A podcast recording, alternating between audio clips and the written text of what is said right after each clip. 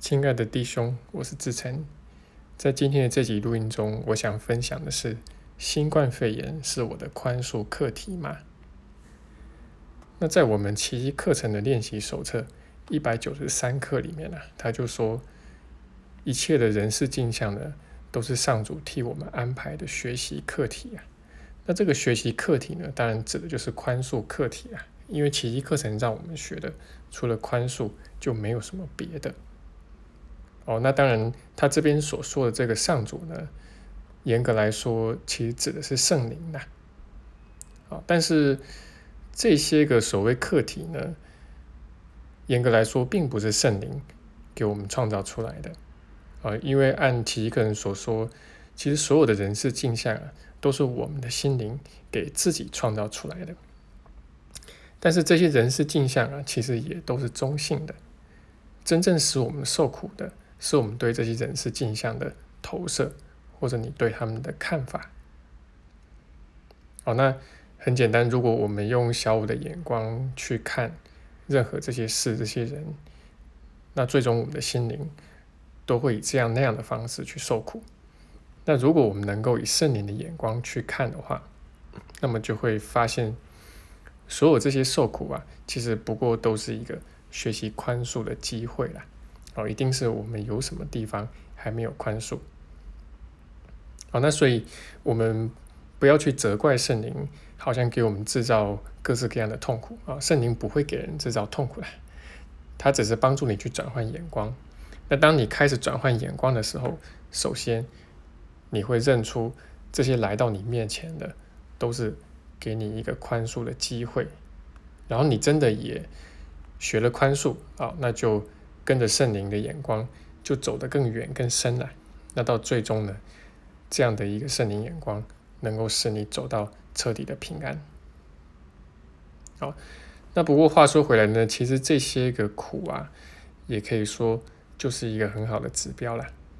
什么指标呢？就是说明这些人这些事啊，就是你的宽恕课题啊，是带给你学习宽恕的机会。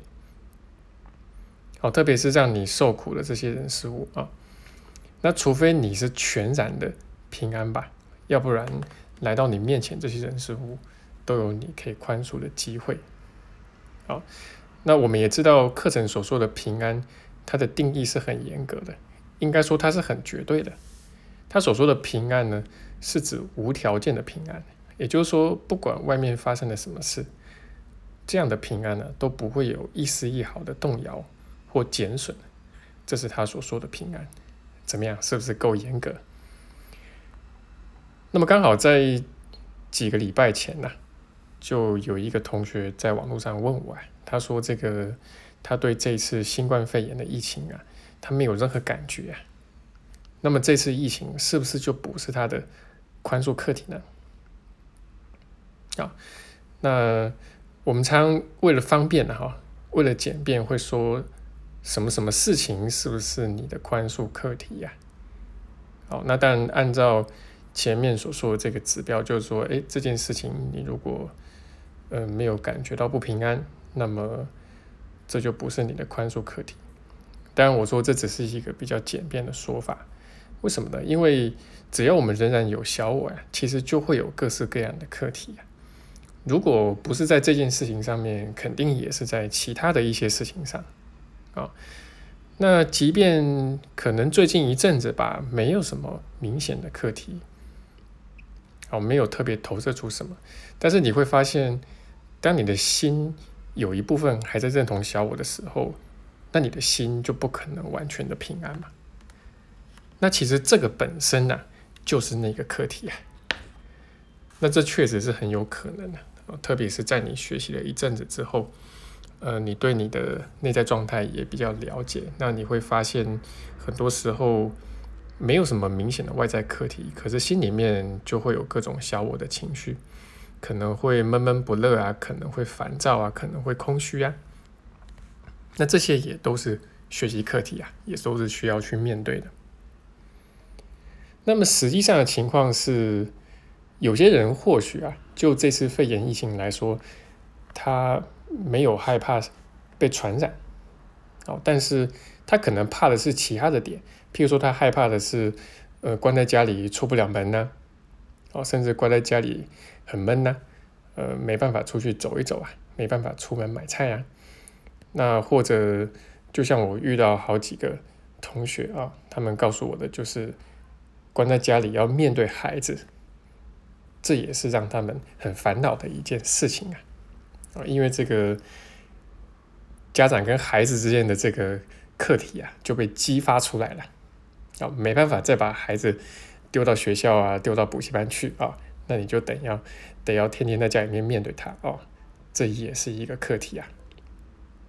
好，那凡此种种呢，就很难说这个疫情不是这些人的课题啊。啊，那我们常常喜欢嘲笑别人的恐惧啊，啊，或者说对别人的恐惧感到不解。哦，你怎么会怕把车开上高速公路呢？你怎么会怕蜘蛛呢？哦，你怎么会怕这个不是有机的东西呢？食物里面的农药呢？哦，那你怎么会怕蟑螂、怕蚂蚁、怕这个、怕那个呢？怕麻烦、怕什么啊？总之，我们常常会觉得别人怎么会恐惧那些事情？我们没有这些恐惧，所以我们好像是比较有灵性的，内在比较有力量的。那但是稍加反观一下自己，就会发现自己其实也有诸多的恐惧啊，只是每个人投射恐惧的方向、投射恐惧的地方不太一样而已。OK，那所以这阵子啊，可能你烦恼的不是这个肺炎本身，而可能是一些其他的，或者其他与之相关的，譬如说以我来说吧。我其实对于被感染肺炎这件事情，确实没有什么太多感受。那出门呢，我基本上也不怎么戴口罩。那不过肺炎疫情呢，其实也影响到我授课，因为就没办法去大陆开工作坊嘛，这是最直接的一个影响。那所以在前几个礼拜，它其实带给我比较主要的课题，可能是内在的匮乏感吧。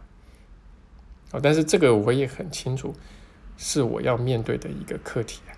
那其实过去几年也确实面对过无数次啊。好，那譬如说这个招生遇到困难呢，招不到学生啊，这个也是其实是相似的匮乏感。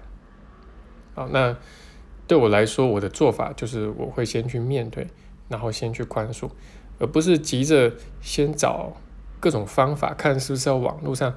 开工作坊啊，网络上开课怎么开啊？等等，好，先去面对自己内在的匮乏感，知道这个是需要先面对的课题，然后去交托，包括把这件事情本身也交托，等待上天的指引。好，那不过目前呢，我们是 呃，除了原有一周一次的网络课啊，还没有觉得特别想要加开。工作方、网络工作方的计划了，那我也是保持一个完全开放的心境，然后因为宽恕，所以能够回到平安。那不管开这个课或不开，我都能够平安，都不会因此而感觉到匮乏。那我想这个才是对我来说最重要的那个学习。好，所以不管这个肺炎疫情最后的发展怎么样。然后能不能出门，是不是要跟孩子待在一起，等等啊，就是我们的心能够回到平安，还是最重要的。那也是那个唯一的学习指标。那当然呢，如果说你愿意的话，也很欢迎参加我们一周一次的网络学习。那我们的网络课一周一次，是一直以来都有，也会一直持续下去，只要我还活着吧，我都是这么讲的。那也有很多同学会从中间加入，为了收费方便缘故，我们是一次安排一季的课程。不过会有很多同学从中间加入。那其一个人的学习，因为是全向式的，所以从什么地方开始也没有什么太大的差异。好，那今天呢，我就讲到这边。那也希望以上的内容对你的学习能够有所帮助。